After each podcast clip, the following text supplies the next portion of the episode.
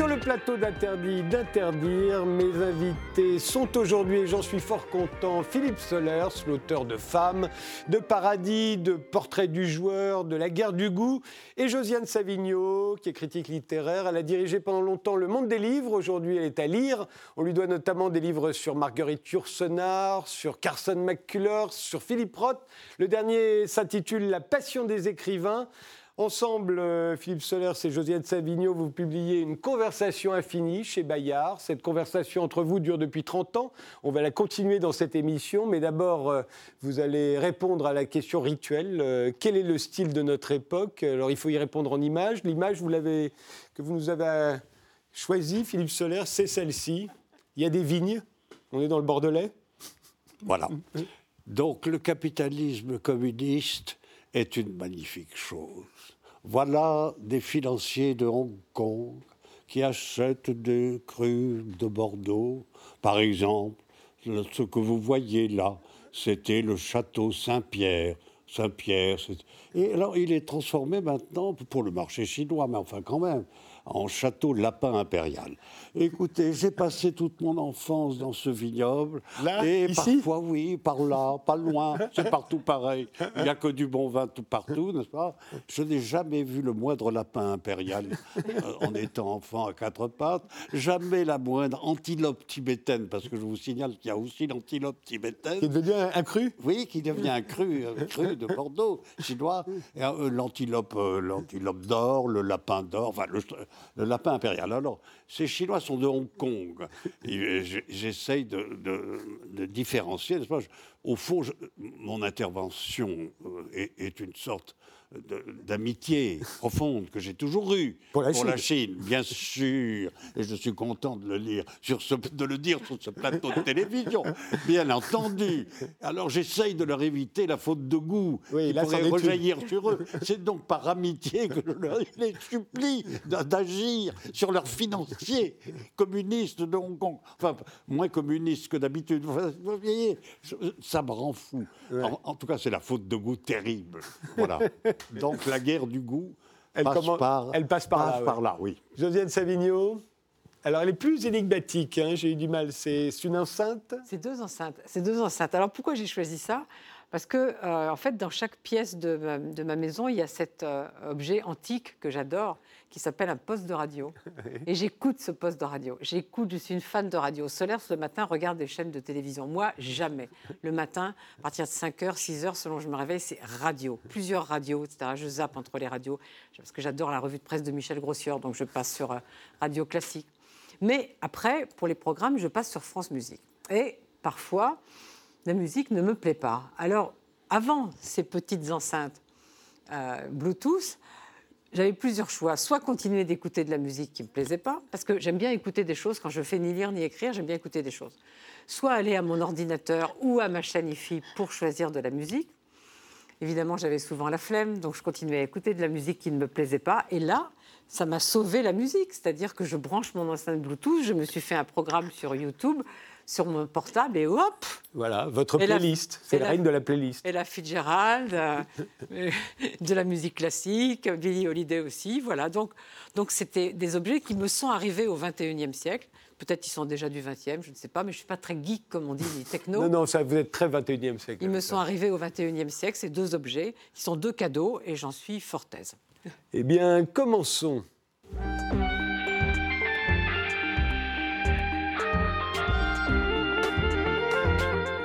Alors, dans ce livre que vous publiez toutes les deux, vous vous interrogez sur ce qui vous lie depuis euh, 30 ans. euh, L'amitié, euh, évidemment, mais en même temps, ce serait banal. Euh, Philippe Soler, vous dites que vous êtes des camarades de combat, tous les deux. Absolument. Le combat contre quoi? Le combat contre, Contre le mauvais goût, contre les lapins impériaux, contre tout, contre le- contre le- l'ignorance euh, et surtout en littérature, c'est ça le, ça le problème. C'est pire que l'ignorance, c'est contre le mensonge. Il y a un mensonge Le organisé mensonge est global. pour vous. Oui, c'est pas fake. Fake, c'est un tout petit phénomène derrière Oui. du tout.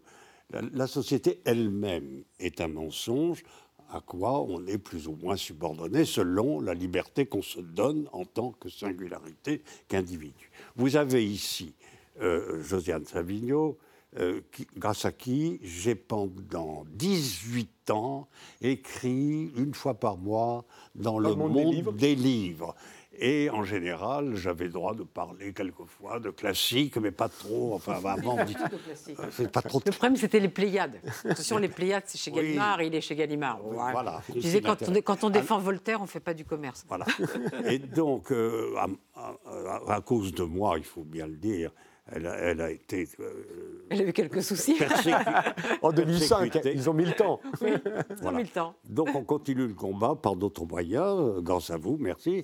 Et euh, ça donne cette conversation infinie. Mais, ce on peut échanger beaucoup. Ce mensonge organisé par la société sur la plupart des sujets que vous dénoncez depuis quasiment l'origine de vos écrits, Philippe Solers, est-ce que vous le partagez vraiment, Josiane Savigno, ou est-ce qu'il vous embarque un peu contre votre gré dans une croisade, au fond, qui est la sienne, mais qui n'est pas forcément la vôtre. vous avez peut-être remarqué qu'il dit que, que je nourris encore des illusions. Alors évidemment, puisque j'ai encore des illusions, je suis peut-être moins, moins radical que lui, mais je crois quand même que je suis sensible à, que je suis sensible au mensonge social et au fait qu'il faut s'en protéger, notamment en, amour. On, partage une même chose, c'est qu'il faut être clandestin en amour pour être. on, va, on va parler de l'amour, mais, mais restons sur cette idée d'un mensonge social, d'un mensonge organisé. Ce serait une, une idéologie euh, qui nous construirait tous, au fond, en tant que personnages? Euh, Qui nous construirait tous à cause d'un système qui peut repérer, très très performant, euh, la moindre de vos vulnérabilités. Vous êtes vulnérable quelque part. Je suis le grand inquisiteur. Voyons, prenons Orwell, qui n'est pas allé assez loin. Hein. Prenons On a fait mieux depuis. Hein, prenons Big, Big Brother, Big, Big Father, Big Brother. Nous sommes avec des petits Jupiters maintenant qui, sont, qui, qui font ce qu'ils peuvent pour, pour euh, voyez, organiser quoi? Le spectacle. C'est pas moi qui ai inventé le concept de société du spectacle. Il faut le répéter sans arrêt, à savoir que tout le monde joue, surjoue ou se, se déjoue dans une société entièrement spectaculaire. Donc c'est ça le mensonge a priori. Si on n'a pas le système nerveux pour se décaler par rapport à ça, et ça vient en général de l'enfance qu'on peut avoir eue, c'est-à-dire de la gratuité de l'enfance. Moi, si vous voulez, j'ai 3 ans, j'ai 5 ans, je, cherche des lapins impériaux dans les villes, mais je ne les trouve pas. Vous voyez pourquoi j'étais au cœur du mensonge déjà. parce que voilà. Donc, euh, c'est le mensonge, la société est un mensonge. Qu'est-ce qui peut rendre complètement indemne hein, C'est-à-dire, qu'est-ce qui peut jouer contre bah, évidemment, c'est plutôt la vérité. Et la vérité, c'est quoi? C'est la gratuité. C'est la gratuité. Tout est à vendre. Votre âme est absolument en cours de négociation. J'espère pour vous que vous pourrez aller plus loin. Mais vous savez très bien que l'escalade est extraordinairement dangereuse. je, m'arrête un, instant, mais vous aurez sûrement quelque chose à dire, José de Savigno, puisque vous aussi, vous avez lu les, romans de Philippe Solers. Pour vous, Philippe Solers, dans pratiquement tous vos romans, euh, j'ai l'impression qu'il y a une, un complot de la société pour nous contrôler. Euh, et ça va prendre la forme du couple, ça va prendre la forme de la famille, ça va prendre la forme de la religion, ça peut prendre toutes sortes de formes possibles, mais c'est toujours la collectivité, la société qui être ensemble, qui essaye de, être nous, ensemble, de nous contrôler. épouvantable. Et, et, être ensemble. Et dès qu'on vous parle du peuple, monsieur, soyez méfiants. ne suivez pas ces pancartes.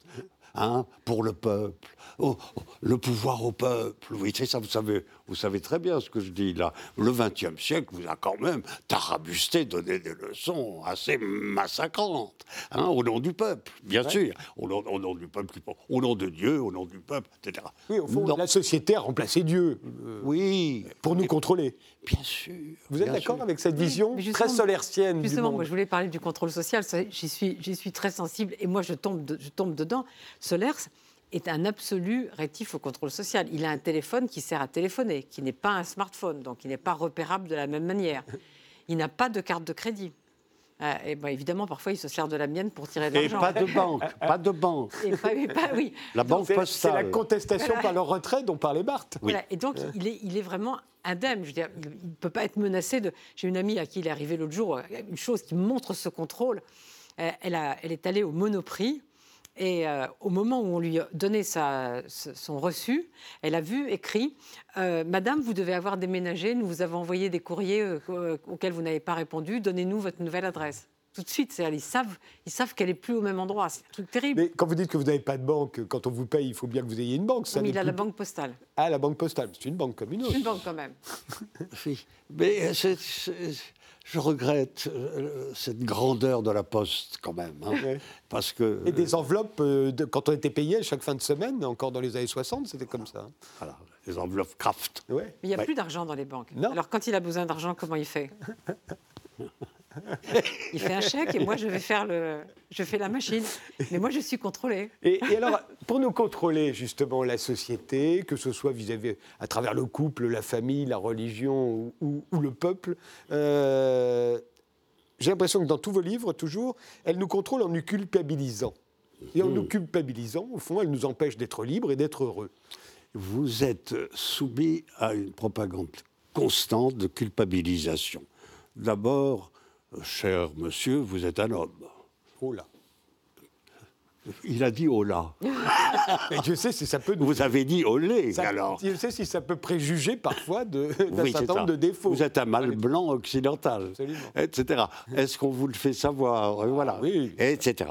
Donc ça c'est très étonnant, la, la, culpabilité. Moi je suis, je trouve qu'il y a une déclaration absolument saisissante, admirable, du plus grand cinéaste pour moi de tous les temps, M. Alfred Hitchcock. Et dans ses entretiens avec Truffaut, euh, Truffaut lui dit, mais enfin, euh, qu'est-ce que c'est que cette atmosphère euh, un peu de, de culpabilité qu'il y a dans, dans, vos films, etc. Alors, alors que c'est pas vrai. Hein. dans ce Moyen-Ouest, c'est un type qui est poursuivi. Qui, ben, c'est toujours un type qui a rien fait et qui se retrouve. Et Hitchcock lui dit, vous, n'avez. Ah non, absolument. Est-ce que ce n'est pas votre éducation jésuite Non, non. Non, Hitchcock. Je décris toujours un innocent dans un monde coupable. Voilà. Donc, tout ce qui veut vous culpabiliser, c'est parce que ça ressent le gros animal social sans que vous pourriez être innocent. Et donc, il s'agit de vous culpabiliser et ça commencerait tôt, hein, dès, le berceau, si je peux. Bah oui. Vous êtes d'accord avec, euh, avec ça, José oui, Savigno? Absolument. Et puis surtout, puisque vous, euh, vous êtes un, mâle blanc euh, occidental ah, de 50 ans, je voudrais dire quelque chose c'est que je suis féministe et que malgré, malgré ça, malgré mon engagement, et pour cet engagement, dans la lignée de Simone de Beauvoir, je suis totalement hostile à Balance ton port et au débordement de MeToo. Je suis hostile quand si un mec me met la main sur la cuisse, je lui fous mon poing dans la gueule et c'est terminé. Et en fait, il y a des femmes, il y a vraiment des femmes qui sont harcelées, etc. Mmh. Des femmes qui se font coincer Hein, qui gagnent le SMIC qui se font coincer par euh, euh, le chef de rayon dans les vestiaires et qui, comment, si elles protestent, elles vont, comment elles vont nourrir les enfants. Et elles, celles-là, elles sont vraiment harcelées. Mais c'est pas celle-là que j'ai entendue, moi. C'est les petites pétasses qui, paraît-il, euh, un mec leur a posé la main dessus à l'opéra. Enfin, il paraît que c'était un, ancien ministre très chic. Ah oui, ça n'a pas donné, ça n'a pas, tenu. Il faut hein, arrêter, quoi. Il faut arrêter. Ça, ça m'exaspère. euh, Tadei, là, pour les femmes libres et les hommes libres. ce livre est un miracle, puisque euh, une femme et un homme, enfin, bah, peuvent parler. Et c'est pas si courant, parce que je crois que c'est unique comme conversation de ce point de vue. On peut se parler, c'est-à-dire qu'on est d'accord, y compris sur les désaccords. Donc, on a une amie féministe. Et pourtant, les poser. On a une amie féministe qui voudrait qu'on continue. Elle dit maintenant vous devez vous attaquer à MeToo. Et je ne suis pas sûre qu'on entre, les, entre les femmes et les hommes, en même temps, vous dites que le malentendu euh, est quasiment sur tout. Ah non, mais, lui, il dit que c'est pas fatal. C'est moi qui dis que c'est fatal. Mais la question, c'est justement, vous n'êtes pas d'accord. Vous avez l'impression que le malentendu, il est social. Vous, vous avez l'impression que le malentendu, il est plus fondamental. C'est-à-dire que là, j'étais à bout d'arguments parce qu'il a toujours plus d'arguments. Alors il a dit, mais non, le malentendu n'est pas absolu, puisque sinon ce serait la séparation absolue. Et là, j'ai fait simplement, si vous le dites. oui, c'est ça. Mais il y, y, a un malentendu, néanmoins. Et pour vous, il est social, ce malentendu. Ça fait partie des constructions que la collectivité nous impose pour nous contrôler. Il faut toujours se demander qui a intérêt à prêcher, pas seulement la mort, hein, euh, à prêcher la séparation. Là, c'était une. Debord a beaucoup insisté là-dessus. Parce que s'il y a des séparations euh, irréductibles, et, beaucoup. écoutez bien, ces prédicateurs de la séparation. Oui, il y en a. Les hommes, les femmes, c'est-à-dire, ou alors, euh, je, ne pourrais pas devenir ami si je suis bourgeois avec, alors ce que j'ai fait toute ma vie, avec des gens issus, comme on dit, ils ont leur passeport d'origine modeste. Comme ils moi. Ont leur moi, j'ai mon passeport d'origine modeste. Donc, euh, je suis très, très, très attentif à toutes les prédications, à toutes les prédications de séparation. Je crois que c'est fondamentalement religieux. Et je suis, de ce point de vue, d'un athéisme radical. Bon, moi, j'ai mon passeport d'origine modeste, mais je tiens à dire que pour moi, il n'y a aucune vertu à être né dans la, dans la, bourgeoisie, mais aucune vertu à être né dans le peuple non plus. pour être euh, heureux, j'ai l'impression que euh, les héros solerciens de vos romans, il leur faut quoi? Il leur faut euh, le jeu, le vin, l'amour, les femmes en l'occurrence, puisqu'il était hétérosexuel, l'art, mais le vrai, les grands artistes.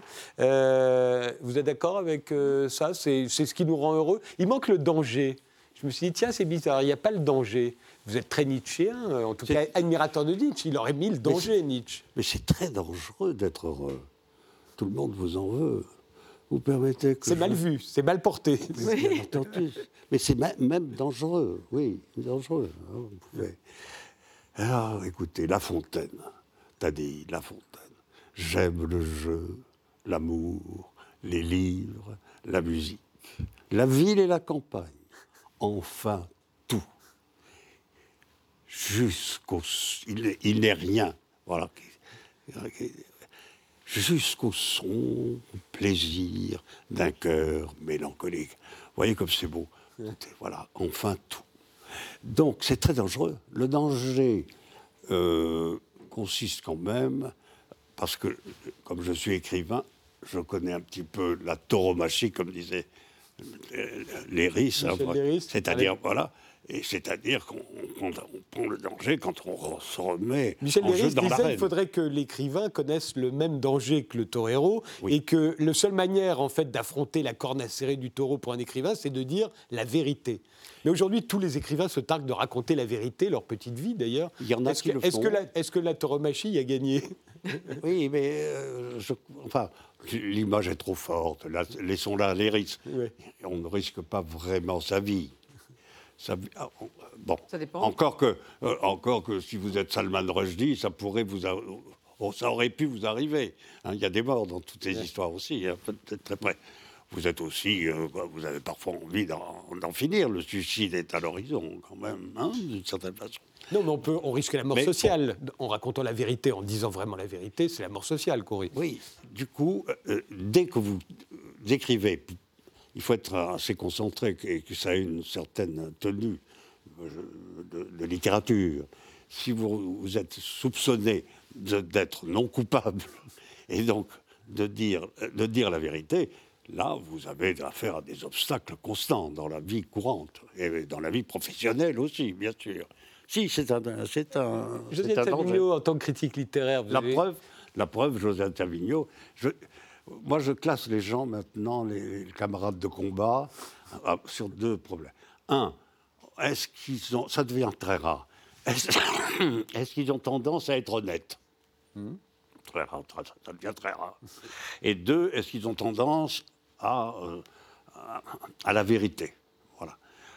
un exemple euh, tout à fait, tout à fait saisissant de femmes honnêtes et qui aiment la vérité. Mais en même temps, la vérité, ce que j'allais vous dire en tant que critique littéraire, euh, il y a un chantage à la vérité permanent aujourd'hui. Autrefois, les, écrivains se vantaient de faire œuvre d'imagination, même quand ils s'inspiraient de leur vie réelle. Ils vous disaient non, non, tout sort de mon imagination. Aujourd'hui, c'est le contraire. On fait semblant d'avoir tout vécu, d'avoir vécu ce qu'on raconte. Il y a une espèce de chantage au réel. Il y a aussi beaucoup tout est inspiré de faits réels. Vous avez raison, mais il y a aussi beaucoup de responsabilités des lecteurs. Vous savez, Philippe Roth disait, euh, on ne sait plus euh, désormais lire de la fiction. Et il est vrai que quand on lit un roman autobiographique, on veut savoir si c'est vraiment autobiographique ou pas. on a l'impression que c'est plus intense si ça a été vécu. Oui, mais c'est les lecteurs. Un jour, un jour j'ai fait un débat avec Philippe Besson au moment où il a fait son livre qui s'appelait Son frère. Bon, alors on discute du livre et tout, etc. Et puis, il y a une dame qui pose une question. Euh, comme si c'était en fait un témoignage. Et lui, il dit, mais pas du tout, mon frère va très bien. c'est un roman sur, un, sur un, frère, un narrateur qui a un frère malade. Mais les gens étaient scandalisés, cette femme était scandalisée. oui, mais c'est, en ce moment, c'est, ça, c'est pas un problème. On vous reproche jamais ça. Vous, on vous demande jamais si c'est vrai. Non, mais on lui, on lui dit qu'il écrit des essais, des essais et pas des romans. Non, mais les- toutes les attaques euh, euh, portent sur le fait que ça pourrait l'être vrai. Oui, c'est ça. Oui, c'est Oui, ce qui est, pas des romans, ce qui est des encore, essais. Il y a Voilà. des gens qui disent que c'est ce qui est encore pire. Euh, vous dites dans, ce, dans ces, ces conversations, vous dites que l'amour et la guerre, c'est la même chose. La guerre, on l'a compris, c'est la guerre contre ce mensonge généralisé, cette falsification générale. Euh, mais la guerre, c'est quoi? En amour? la guerre. Euh, Non, la guerre, on sait ce que c'est. C'est l'amour, c'est quoi, Oui. pardon L'amour, c'est pas la guerre. L'amour, euh, c'est une pause dans la guerre des sexes. Euh, en tout cas pour moi. Ouais. Euh, puisque je suis notoirement plutôt hétérosexuel, n'est-ce pas? Je- Il faut bien que j'avoue. Ah, donc, euh, euh, la guerre entre les sexes est, est radicale, fatale. Mais euh, de temps en temps, elle s'interrompt. Pour quelle raison Mais Que j'ai ce l'impression que que ça n'est pas sentimental chez vous. Quand vous parlez de l'amour, Oui, il n'y a pas de passion sentimentale. non. Je ne suis pas sentimental parce que je suis trop sensible pour devenir sentimental. Ça, c'est un beau mot de Kundera. Il faut se méfier des gens sentimentaux parce qu'on peut vérifier qu'ils ne sentent pas grand-chose. Ils remplacent la sensation par le sentiment. Là, non. En revanche, lorsqu'il y a euh, quelque chose qui se passe en, en amour, par exemple, je publie des lettres en ce moment d'amour, enfin, à Dominique Rollin elle-même. Dominique. Romelin qui avait elle-même publié là, sa correspondance. C'était dire- lui d'abord. Lui d'abord, et maintenant, Ah c'est oui, et c'est le maintenant oui, Dominique. Voilà, mais ça, ça veut dire qu'on a retrouv- trouvé au miracle, d'ailleurs c'est rare, avec quelqu'un, la gratte, on a retrouvé un combat enfantin. C'est l'enfance. L'amour, en fait, il y a quelque chose d'enfantin pour vous Oui. là-dedans. L'amour, euh, l'amour, si ça n'est pas enfantin, si c'est conçu comme des rapports de Il faut que ce soit gratuit pour vous, l'amour. hein. C'est la gratuité. On n'attend rien en échange. L'amour libre, euh, qui ne serait pas gratuit, ne, ne- ne- ne- ne signifie rien. Partout où il n'y a pas gratuité, vous avez prostitution plus ou moins. Mais quand on n'entend pas gratuité, on a l'impression qu'on n'attend rien. Ça n'est pas un échange. Euh, or, dans le désir, C'est un jeu. Quand il y a du désir, J'aime on le jeu, j'aime le jeu, l'amour, les livres, Mais la quand il y a du désir, on a envie que ce désir soit comblé. Donc on attend quelque chose. C'est pas totalement gratuit notre amour. Oui, mais il vaut mieux demander la permission de monter à bord. C'est pour ça que les femmes ont raison de se plaindre de Dans ce ceux qui ne demandent sûr. pas la permission. D'accord. Voilà. Si Ou qui force le passage. ou qui force le passage ou qui croit le forcer. En fait, euh, quand vous êtes, euh, quand vous êtes dans, cette, dans une situation de cette, de cette nature, vous êtes toujours choisi d'une façon ou d'une autre. hein. Il n'y a pas de rapport de force euh, euh, définitif. Et il n'y a pas de séparation. On peut détourner quelqu'un de sa voix. Oui, voilà. Ce serait ça la séduction. Parité partout et gratuité si possible. Josiane Savigno, Oui, vous voyez comme a- ça Il y a quelque chose qu'on a en commun, c'est qu'on n'est pas.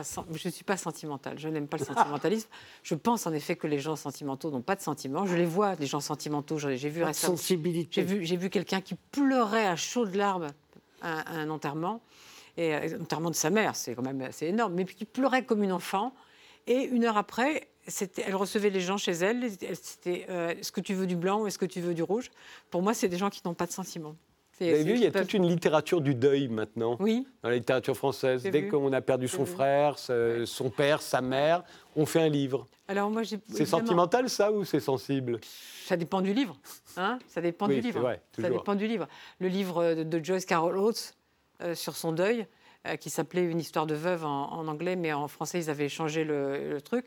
Ça m'a beaucoup bouleversée. Elle a vécu pendant 48 ans avec cet homme, et c'était pas un livre de deuil, en fait. C'était pas un livre de deuil, c'était c'était un livre, un livre de vie. Mm. Et là, très récemment, il y a le livre de Valérie Zenati, qui est une sorte d'hommage à Aaron Appelfeld. C'est pareil, c'est pas un livre de mort, c'est pas un livre morbide, c'est pas un livre de deuil. Et est-ce le que- problème est le suivant. Ce n'est pas parce qu'on n'est pas sentimental euh, qu'on n'a pas de sentiments Bien entendu. Et qu'on peut les cacher le- souvent. Mais j'ai remarqué chez vous, il y a ce que vous appelez l'illusion sexuelle. Voilà. L'illusion sexuelle, c'est très présent dans vos romans. oui, dont Et- on peut avoir besoin. Voilà, mais il y a une illusion sexuelle, il n'y a pas vraiment de passion sentimentale. C'est pour ça que quand je me demande, mais au fond, quand vous parlez de l'amour, et vous en parlez sans cesse, tous vos romans ne parlent que de ça, je me dis, mais au fond, de quoi parle-t-il? Des femmes qu'il a rencontrées souvent et qui sont des personnages dans ses livres. Et donc, il y a une différence, vous faites la différence dans vos entretiens, dans cette conversation, entre euh, les amours importantes euh, qui sont restées, 6, 7 peut-être, dites-vous, Il y a et, un- et puis les, les Mais on a- rencontres. On a un point de On va- désaccord. elle, va, euh, elle va me dire ce qu'elle pense de Simone de Beauvoir. Sartre et Beauvoir, moi, j'adore leur vie. C'est eux qui ont dit, voilà, il va y avoir maintenant entre nous, et ils s'admiraient beaucoup, hein, deux philosophes en action, et avec des positions qui leur ont coûté plus ou moins cher. Voilà. Mais alors, il va y avoir les sentiments nécessaires et les sentiments... et- Contingents. et les- et L'amour cont- contingent. Les amours Contingent. contingents. les amours nécessaires et les amours contingents. Là-dessus, je suis assez d'accord. Il est clair que Sartre était pour Beauvoir absolument nécessaire. Et Mais que- pas au lit. Pas au lit. Pas au lit, mais ça, Pas au c'est pas grave, le lit. Mais, Ah, c'est pas grave. le mais lit, toute la question est là. Toute la question est là. Elle a fini par avoir du lit. Elle- avec, Elle- avec Algren, ça se passait mieux au lit. Mais, Mais- mais elle a été forcée de, Oui, de mais- rentrer. Ouais. Oui, mais le lit n'a pas, n'a pas suffi pour la détacher de Sartre. C'est ça qui est intéressant. Ouais. Quand on, le lit n'est, le lit n'est pas tout. Voilà. Non, il n'est pas C'est tout. le halali de la voilà. On, on fait une pause, on se retrouve juste après, on continue euh, cette conversation. Infinie, hein, c'est le titre du livre.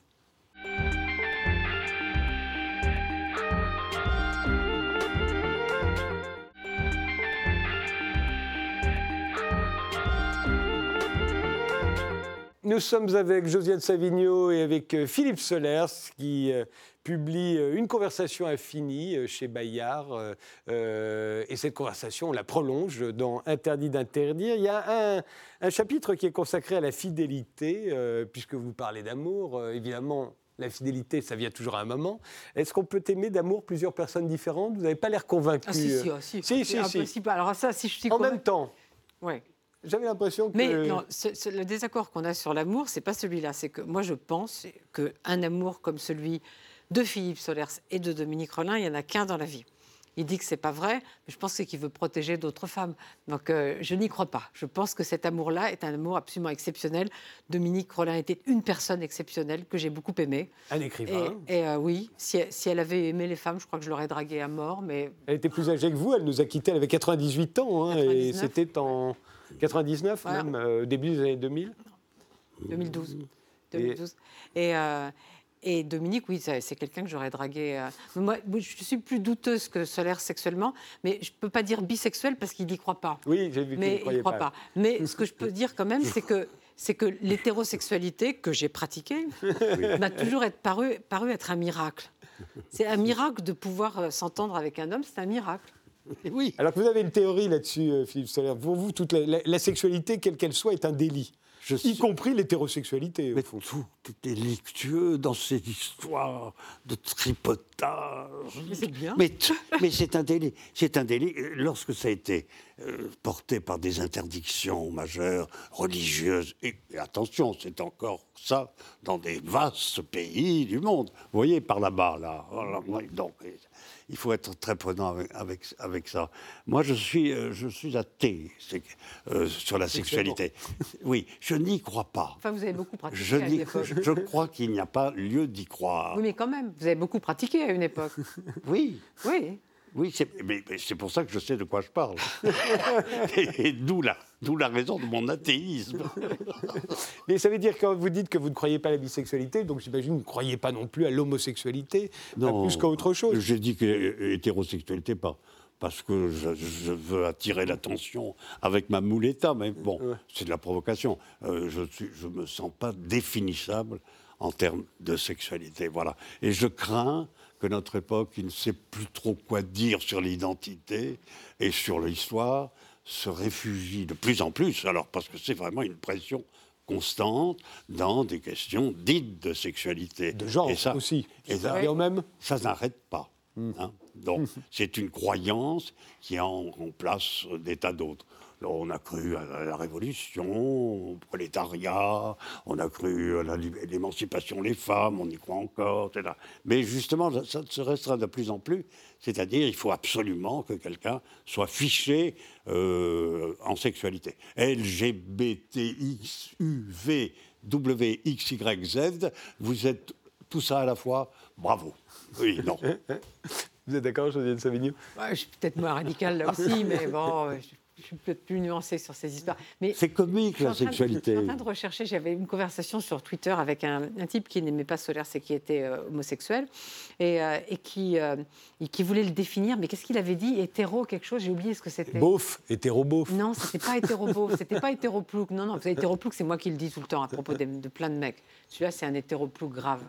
Non, non, c'était plus, plus intellectuel, mais j'ai oublié, j'ai oublié ce mot qu'on a. Et, et alors, puisqu'on peut être infidèle tout en restant fidèle amoureusement. Est-ce qu'on peut euh, être fidèle à plusieurs dieux? Est-ce qu'on peut être, euh, parce que vous parlez beaucoup de, de, religion, de Dieu, oui, euh, dans, ces conversations, est-ce qu'on peut être à la fois juif et musulman, catholique et protestant? Attention, demain. On ne va pas faire des cocktails de syncrétisme. Attention. D'abord, je voudrais ajouter que je ne me rappelle plus ce qu'avait dit ce type. En tout cas, il y a une journaliste américaine, après la publication de Femmes, qui a prévenu ses congénères, et ultra féministes, dit attention, ne, vous y trompez pas. Solaire, c'est très dangereux. Ce n'est pas un phallocrate, comme vous diriez. C'est un spermocrate. Oh, c'est beau. Vous voyez, parce que les spermatozoïdes et les ovocytes, maintenant c'est une marchandise, comme vous savez. Voilà. Alors votre question, c'était est-ce qu'on peut, peut être fidèle à plusieurs dieux différents? Ah, bah, déjà, les catholiques et les protestants sont le même Dieu quand même. Hein. Euh, oui, c'est pour, ça que j'affine la question en disant est-ce qu'on peut être au fond catholique et protestant, juif et musulman? Parce qu'on pourrait dire que tous sont le même Dieu. Mais on ne peut pas être, juif, et catholique, c'est pas au même moment. Je vous fais remarquer tout de suite que vous avez pris la région dite monothéiste. Absolument. Et donc, chez les autres, la question ne se pose pas. Les Romains prenaient tous les dieux qui passaient et prenaient tous les dieux qui passaient, monsieur. Euh, je, monsieur Tadei, je vous, je vous signale que les dieux grecs, euh, c'est pas. C'était romanisé. C'est pas rien. Non, c'est pas de la romanité. Ah, les Grecs sont. pardon des Grecs. Oui, euh, les dieux grecs. Écoutez, il y, y, avait. Moi, ce qui me manque, je vais vous le dire, c'est par exemple les déesses grecques. Voilà. Et je l'ai pris souvent. Elles m'apparaissent d'ailleurs sous forme de mouettes, de, de, choses. Donc et ça ne vous empêche pas d'être catholique, puisque vous eh êtes toujours revendiqué comme catholique. il a un catholicisme un peu bizarre, on l'a vu. Un catholicisme de sensation, J'aime bien cette définition. Il est panthéiste, en fait. Écoutez, euh, un jour, si lui m'est arrivé, si j'étais resté en France, confiné, euh, j'aurais rien vu. Il m'est arrivé un jour d'aller en Italie avec quelqu'un que j'aimais beaucoup, énormément. Donc euh, euh, là, ça a été. Le, je me suis converti au Dieu italien catholique. Il n'y a rien à faire. Il n'y a rien de plus beau. Et c'est en musique, et c'est en peinture, et c'est en architecture. Allez, pop, allez, allez, allez. C'est là. Vous aimez les produits dérivés du catholicisme? Non, j'aime la façon dont l'Église catholique a, c'est très très étonnant, a conservé le paganisme grec. Oui, c'est un polythéisme déguisé, vous voulez dire, le catholicisme, avec les saints, tout à fait, la Sainte Trinité. Mais, enfin, la, sculpture, la peinture, et la musique en plus, hein, que de musiciens admirables. Ils ne sont pas tous catholiques. Euh, Bach a fait que sa messe catholique, mais enfin, il était quand même. Mais comment se fait-il que vous aimiez euh, tout de même le monothéisme euh, Parce que c'est quand même aussi monotone que, que la monogamie. Alors, je préfère, pour vous répondre, vous avez évoqué tout cela. Euh, donc, euh, du côté où ça croit à un Dieu unique, euh, alors là, je pense sans aucune hésitation, en enlevant tout le reste, la Bible, le judaïsme et les juifs. Voilà. si c'est ça la question, alors les juifs, absolument sacrés. C'est ce qu'il y a de mieux. Ils la Bible. C'est ce, qui. C'est ce qu'il y a. Ils la Bible, ils attendent encore. Il y a des pauvres catholiques qui essayent de se raccrocher aux branches parce qu'ils ils ont péché. Et, vous savez, bien, autrement dit, ils n'ont jamais lu la Bible. Oui, euh, monsieur Tadei, je dois vous dire qu'à à part l'Iliade et l'Odyssée qui sont là toujours sur ma table avec Shakespeare, mais la Bible est là hein, tout le temps. je l'ouvre et je le. Et alors c'est très comique la Bible. il me fait des interros. Faire... Il me fait des interros sur la Bible. Je suis nul. C'est pathétique, pathétique. Je crois être un des écrivains français, sauf erreur, qui, la, qui la connaît le mieux. Voilà. Mais vous dites ça tout le temps. De Mozart, de Nietzsche. Bah, vous, aimez être tout. Vous ne comprenez rien. Non, mais sur la, Bible, il est bon. Hein, à la culture dite occidentale, si vous ne prenez pas tout ça, et voilà, Voilà, c'est partout. Oui, sans doute. Vous voyez, vous aussi, vous faites comme moi, vous dites si vous le dites. Un peu. si vous voulez que j'ajoute une petite provocation de mon cru, c'est-à-dire que j'ai ouvert beaucoup le Coran et ça ne me tente pas du tout, ça ne m'accroche pas. Voyez-vous, je reste Et dans la Bible, imperméable. vous préférez le premier, euh, la première partie à la deuxième? Ah bah, il est- Je suis il est- assez mauvais connaisseur Il de est, la Bible. il est incollable sur l'Ancien Testament, il est incollable. Mais, euh, La Torah, monsieur. il est incollable sur Mais les évangiles sont plein de choses. Écoutez, à ce moment-là, il faut, je vais vous faire la liste euh, des, des juifs qui ont, qui ont compris euh, qu'ils devaient euh, enfin, être dissidents, ultra dissidents. Spinoza. Alors, vous commencez par Jésus-Christ, que je prends volontiers, parce que là, ça lui a coûté quand même. euh, ouais. Mais ça a marché. hein, voilà. Vous prenez Spinoza, euh, que j'adore, et c'est pas rien hein, d'avoir été Spinoza. parce que ça, ça a cou- un coup de poignard dans, dans- dans son manteau qu'il a conservé. Vous prenez ensuite Freud, euh, vous prenez Marx. Ah oui, on voit- voilà un aussi qui, qui s'est décalé par rapport à sa communauté d'origine. Voilà, je respecte infiniment tous ceux et toutes celles qui osent se détacher de leur communauté d'origine. Et de quelle communauté d'origine vous, ou autres. de Voilà. quelle communauté d'origine vous êtes-vous détaché, vous, Non, la, Soler bourgeois- la bourgeoisie bordelaise, croyez-moi, c'était c'était très bien et très, très dans le savoir-vivre. Et absolument. Et heureusement, ils étaient pro-anglais, ce qui, n'est- ce qui ne m'a pas culpabilisé sur l'affaire euh, Pétain et compagnie, qui revient d'ailleurs. Vous avez vu, hein, c'est très intéressant. Donc en politique, je suis déjà sauvé euh, dans, ma petite enfance. hein. il fallait écouter. Ici, Londres, les Français parlent au français. Vous savez ça Il était brouillé. Oh, que j'adore ça. Les pas messages. vous vieillir, vous n'étiez pas. euh, Je les écoutais, monsieur. Bah, C'est vrai il était À la bébé. radio, monsieur. Mais bébé, alors. La À radio ans, brouillée. à trois ans, on écoute. Six Trois ans. ans, quatre ans. Six ans. Eh oui. Mais c'était absolument surréaliste. Une hirondelle ne fait pas le printemps. Les carottes sont cuites, je répète. C'est ce que vous aaimez bien dans l'amour, au fond, c'est ce côté enfantin. C'est ces petits mots qui n'ont pas toujours de sens. J'étais un enfant dans la résistance, cher monsieur, déjà, par la radio. Oui, quand, quand- quand Simone de Beauvoir a pu, a pu- enfin, quand la fille de Simone de Beauvoir a publié les lettres à Nelson Algren, il y a eu des, des critiques imbéciles et qui, à mon avis, sont des gens qui, qui vraiment ne, connaissent, ne comprennent rien à l'amour pour dire que c'était ridicule qu'elle disait mon amant crocodile ou Oh, je serai merveilleux. votre petite femme. mots, et tout, etc. Et au contraire, pour moi, c'est absolument charmant. On, on se dit toujours des choses ridicules. On s'appelle c'est surtout que ces bébé mots, euh, ces mots qu'on emploie dans les relations amoureuses ne sont destinés qu'à l'autre. Il n'y a que l'autre qui les comprend. C'est Oui. pour ça que c'est toujours un peu bêta quand on, en, on, en- on leur fait de la publicité, Mm. que ce soit quand ça nous échappe. Je me souviens de Georges Pompidou appelant sa femme Bibiche. Euh, il a été filmé à l'Élysée et à un moment on se rend compte qu'il appelle sa femme Bibiche. Et ce qui était, ce qui- L'image, c'est horrible, oui. Ce qui avait du sens pour eux n'en avait pas pour Et on n'a jamais révélé qu'elle l'appelait nounours.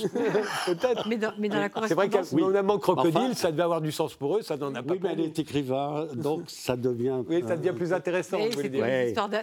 Il y a souvent des histoires d'animaux, comme les Français sont les, les froggies, donc euh, ma, ma petite, petite grenouille et mon amant crocodile.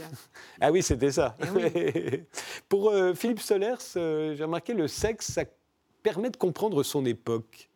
Hmm. Pourquoi? Pourquoi le sexe plus particulièrement? Parce qu'on pourrait dire que c'est quelque chose qui se fait indépendamment du contexte. Hmm. Les boîtes de nuit, ça sert à comprendre son époque, parce que ça vous traverse, les Ouais. ondes de l'époque traversent les boîtes de nuit. Et là, on voit, ce Mais le sexe, on voit comme c'est triste maintenant. peut-être. Ça sent bien. mauvais parce qu'on fume pas. Qu'est-ce qui traverserait l'époque? Le sexe. Le sexe Oui, Non, traverse- Parce que Tadei pense que vous pensez que, que le sexe permet de comprendre une époque, et lui pense que le sexe traverse les époques. Oui, ce serait c'est indépendamment des contextes. On fait l'amour euh, indépendamment du fait qu'il y, a, euh, Alors. euh, qu'il y a tel régime politique au pouvoir. Bon, toujours la même chose. Euh, l'amour, le sexe, l'amour, etc. Prenons le révérend Père Lacan quand même quelques instants, qui vous dirait... Il n'y a pas de relation sexuelle, Il n'y a pas de... Non, si, il ne dit pas de relation. Il dit rapport. de rapport. A sur B égale C sur D, il n'y a pas. Mais relation, il n'y a que ça. Oui, Alors là, il n'y a pas de rapport. si, si ça pouvait apporter des connaissances, ça se saurait. C'est-à-dire tous les matins, vous auriez des communiqués. Parce que voilà le problème, c'est que ça ne va pas sans dire. Hein vous avez, vous avez qu'à le vérifier. L'amour sans dire, euh, l'érotisme sans dire, encore pire. Oui, voilà. Donc vous avez des bibliothèques quand même sur la façon de dire dans ces questions. Hein.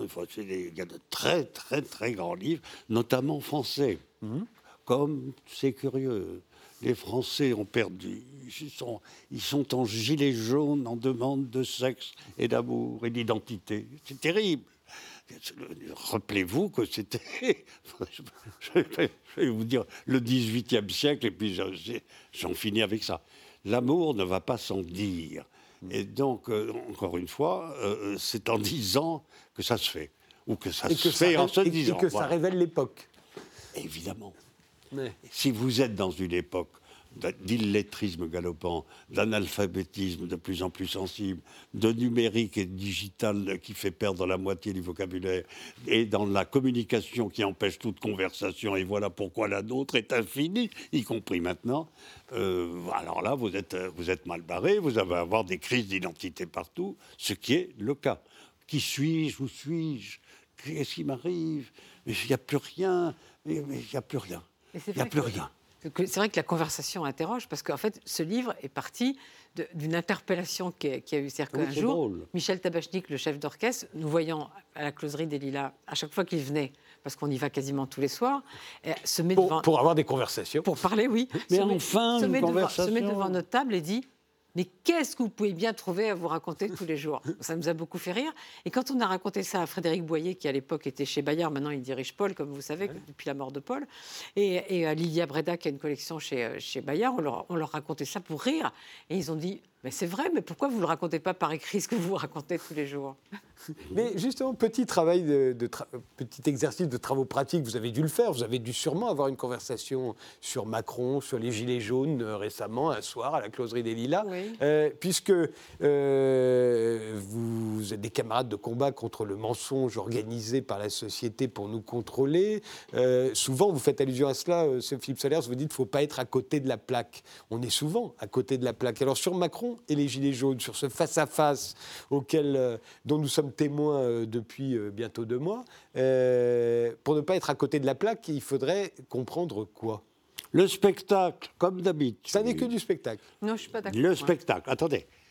Les performances de tout Ah, ça c'est Macron, oui, Macron c'est le spectacle. Les performances de Johnny Macron, les concerts, quoi. Enfin, Quand il est devant des élus. Enfin, le spectacle a enfin trouvé un président de la République à sa mesure. Il mouille la chemise, il parle, il parle. Les gens sont vieux, ils sont assis, ils posent des questions sur le fait de comment on pourrait être en, réensemble.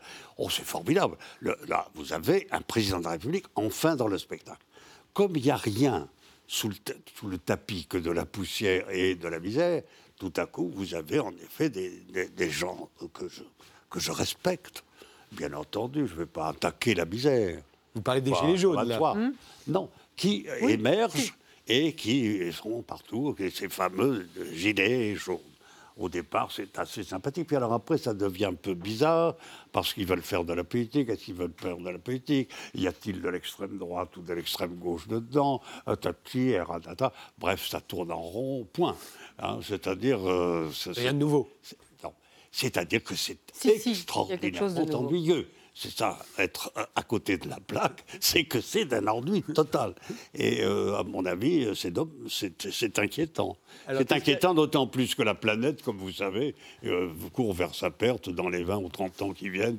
Donc, de toute façon, et que on peut rien faire. Voilà, Josiane Savigno, vous êtes d'accord? Il y a quelque chose de nouveau dans les Gilets jaunes? Oui, ouais, je ne suis pas tout à fait, tout à fait d'accord. Je pense que euh, au, au, départ, au départ, ça manifeste quelque chose de très intéressant, c'est-à-dire ces gens qu'on a, euh, auxquels on a dit euh, il n'y a plus de place pour vous dans les centres-villes, c'est trop cher, mais allez vous acheter un petit pavillon de banlieue, vous prendrez un crédit qui va durer 25 ans, n'est-ce pas?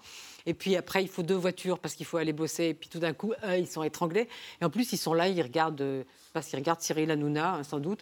Et, tout d'un coup, ils sortent de chez eux sortent de chez eux et ils, découvrent qu'on peut se parler, qu'on peut se rencontrer. C'est ce qui s'est passé sur les ronds-points. Il y a une femme qui a témoigné à la, radio, ça m'a beaucoup frappé. Vous avez bien vu que je suis fan de radio.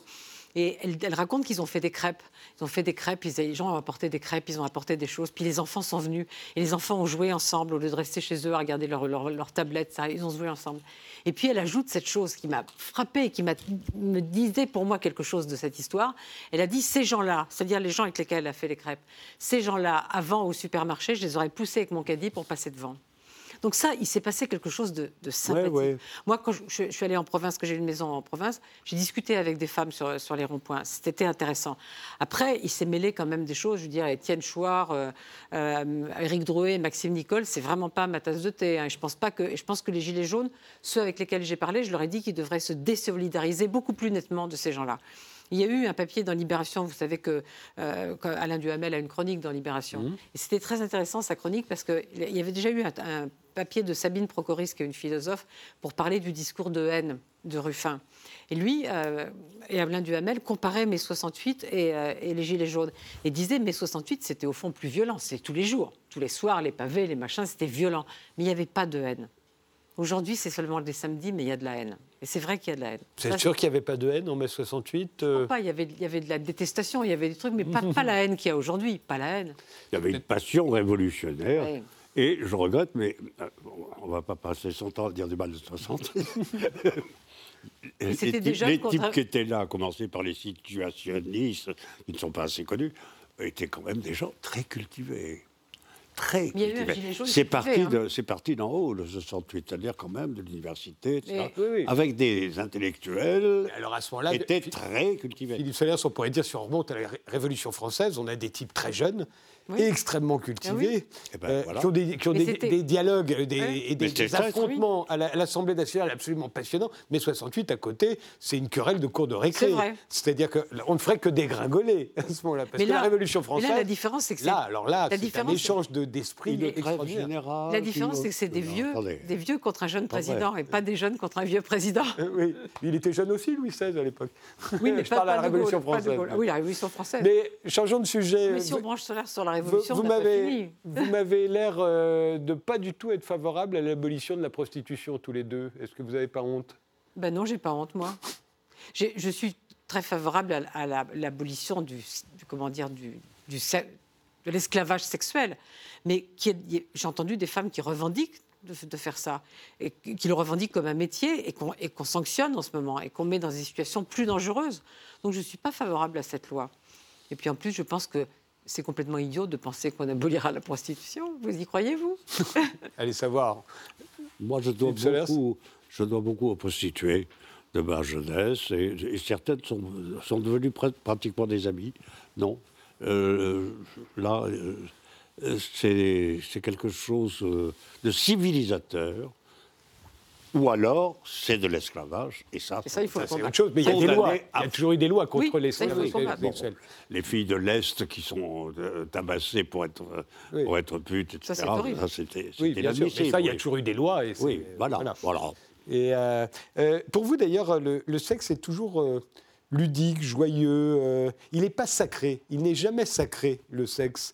Euh, c'est ce qui fait la différence. Ceux qui veulent abolir la prostitution considèrent très souvent que le sexe est sacré, que donc on n'a pas le droit de Oui, louer son ce corps. sont des croyants. Oui. Moi, je vous ai dit que j'étais athée. voilà. Et le, le sexe n'est jamais dramatique non plus chez vous. Il n'y a pas de raison qu'il le soit, puisque, en général. il y a euh, un héros un peu. Il y a un héros et Thanatos, il y a un héros noir, il y a un héros sombre. J'ai commencé très tôt et dans de très bonnes conditions d'exercice. Donc le, le sexe est dramatique quand il a été euh, tardif, euh, empêché, euh, refoulé, peu éduqué, peu civilisé, etc. etc., etc. C'était en effet, et, la plupart du temps, il, devient dramatique. C'est là où il faut évidemment savoir exactement le- le- la, la manière qu'on a d'avoir rencontré des gens ou pas qui vous ont permis de dédramatiser au maximum, parce que quand même c'est un plaisir, ou alors c'est pas la peine. Non, il me semble. Le plaisir doit, doit être heureux. J'aime le jeu, l'amour, les livres, la musique. Ah, moi, j'ai commencé moins tôt que Solaire, sûrement, mais, mais Thanatos n'a jamais été tellement dans, dans mes perspectives. Ni, ni la violence, ni la violence. Ouais. Un jour, un monsieur a cru que les femmes parfois aimaient ça, euh, qu'elles Ah, elles- elles quelle refusaient. Et, et il m'a frappé assez violemment. Et il, s'est retrouvé sur le palier tout nu avec ses fringues. Il a compris. Mais vous avez remarqué ça dans ses romans? Lui, comme à chaque fois, ça n'est jamais sacré, ça n'est jamais dramatique, c'est toujours joyeux. Bah oui. D'ailleurs, votre, votre nom, euh, votre vrai nom, Philippe Joyeux. Absolument. Ouais. Mais de toute façon, moi j'ai j'ai une- un, un- un précepte, je dis toujours que Solaire, que je connais depuis longtemps maintenant, devrait être remboursé par la sécurité sociale. Parce que c'est mieux que Prozac. C'est-à-dire le type n'est jamais déprimé. Je ne sais pas comment il fait. Il remet toujours les choses. Bah, c'est ce Je- bonheur. Je suis euh, rentrée, je suis rentrée hier d'un week-end assez déprimant et immédiatement il a, il a recadré les choses et, euh, et ma déprime a... Vous voulez être heureux et c'est ce à quoi la, c'est ce que la société nous empêche de- d'être. Eh ben, voilà. Et pour vivre euh, caché, vivons heureux. Et là, c'est euh, un conseil que je donne, parce que c'est le, c'est le, le- le fait d'être heureux vous met à l'abri. Voilà. Mais en même temps, on vous croit jamais quand vous dites que vous êtes heureux. Si, mais c'est dommage. Tant mieux, Non, mais vous, quand vous le dites, on vous prend pas au sérieux. tant mieux, tant mieux. On pense que vous Il y simulez, a des gens qui pensent qu'il est désespéré profondément. Ça me fait beaucoup Je rire. serais, je me serais fait absolument désespéré euh, si j'étais pris au sérieux. Oui. Ça voudrait dire que je suis vraiment pas du tout compris. Voilà. Non, il est- il, y a du sérieux partout, monsieur. C'est pour ça que le monde est cœur. Il y peut a être- tellement de sérieux. On peut être heureux et avoir été triste. Je veux dire, il est triste parfois. Oui, je pense bah, évidemment. que quand Dominique Rollin est morte, il a été plus que triste. Mais c'est pas, ça Ah oui. n'empêche pas d'être heureux. Oui, oui, bah, évidemment. Non, non, bien entendu. Et S'il y avait, je, je me posais cette question parce qu'on peut, on peut aimer plusieurs, on peut avoir plusieurs amours en même temps. Est-ce que c'est vrai euh, euh, pour les écrivains, par exemple Est-ce qu'on peut aimer Proust? Vous citez beaucoup Proust et Céline dans ce livre. Et je me suis dit, on se demande toujours, est-ce qu'on peut aimer Proust et Céline? Céline détestait la littérature de Proust. Est-ce que c'était le concurrent? Et- ah non, il était mort depuis longtemps. Ah Euh, il- mais il en même temps, ils sont très opposés. il considérait que c'était vraiment son rival. Ah oui. Oui. Et alors, Ça il y a deux. non? Voilà, il peut détester et en même temps, on peut aimer les deux. Reconnaître, oui. Ouais. Ah oui, absolument.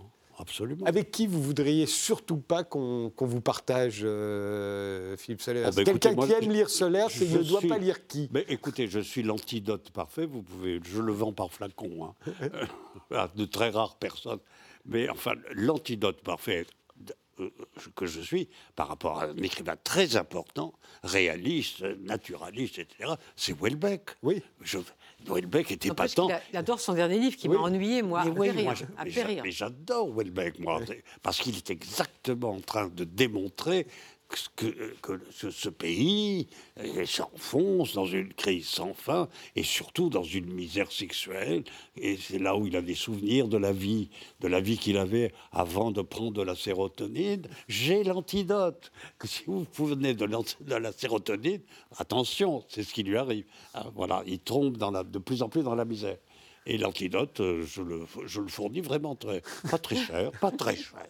Merci tous les deux euh, d'avoir prolongé euh, une conversation infinie. euh, votre livre qui vient de paraître chez Bayard, de l'avoir prolongé sur ce plateau. Merci de nous avoir suivis et rendez-vous au prochain numéro.